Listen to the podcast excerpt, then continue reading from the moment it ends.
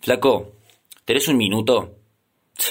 Qué pregunta boluda. ¿Quién en estos tiempos tiene un minuto? Mira, te la hago corta. Tu celular tiene 2% de batería y estás solo en un ascensor descompuesto. El service se va a demorar un poco. Nada grave, solo una cuestión de papeles. Pero te la debo. Te quedaste pensando en la chica del sexto C. Sí, esa, a la que le ibas a tocar el culo cuando se estaba yendo. Pobre piba, de la que zafó. Bueno, che, no te lo tomes personal. Si te sirve de consuelo, en algún momento también lo hice. Bueno, dale, a ver, responderle la historia, tranqui. Ah, ay, se te apagó el set. Qué cagada, che. ¿Y ahora? Ahora estás solo en un cuarto con tres espejos. En uno te podés ver de frente y en los otros de costado. Pero por más que gires la cabeza como el exorcista es muy difícil verte de atrás. Y encima ahora tenés una mochila. Pero tenés una ventaja. La mochila te la podés sacar, la podés abrir, revisar qué hay adentro, ver si te es práctica, útil y efectiva. O si la llevas por las dudas. Si la llevas en realidad porque no podés soltar un par de cosas y te queda más cómodo así.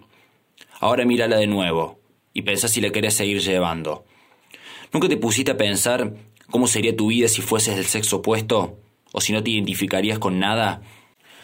¿Nunca te pusiste a pensar en qué pasaría si, no sé, te diera miedo salir a la calle? Bueno, ni te pregunto a andar solo de noche. O de ponerte algo apretado, de salir a correr, salir casual, formal, en pijama, con short o con pantalón largo, y que lo primero que te pase cuando salgas de tu casa sea que un grupo de cinco desconocidos te griten y que por dos minutos te quedes paralizada del miedo. Duro, ¿no? Pero bueno, vos sos varón, nunca lo vas a padecer. Nunca te va a pasar de que puedas quedarte sin un laburo por el riesgo a quedarte embarazada. Riesgo. Hm. Riesgos son las personas que lo dicen. Epa, ¿qué pasó? Hasta recién te estabas mirando el espejo y ahora bajaste la mirada. Yo perdón que me ponga tan insistente. Si querés no penses en vos, pensá, no sé, en tu hermana, en una amiga, en tu prima, o alguna mujer de un círculo cercano de la cual hayan abusado o sobrepasado, porque algún pícaro creyó que por chupado estaba todo bien con agarrarle el brazo con fuerza, después de que le hayan dicho treinta veces que no. Pero claro, estaban los amigos ahí y al tipo le dio vergüenza. No daba ser el único varón del grupo que no ganara esa noche. Pensá cómo te pondrías si en una de esas se filtra una foto de tu hermana. Se filtra. Todos sabemos que eso es una palabra para encubrir. Nadie filtra nada. Todos sabemos que lo hace a propósito.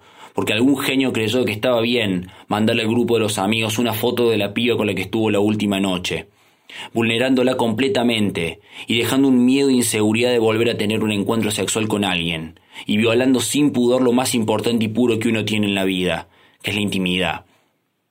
Ponete a pensar en cuántos asados con amigos te pusiste a hablar de las tetas de una persona a la cual la tenés enfrente, y compitiendo así de quién o cuál cumple los mayores atributos, que se acomoden a vos y a los otros.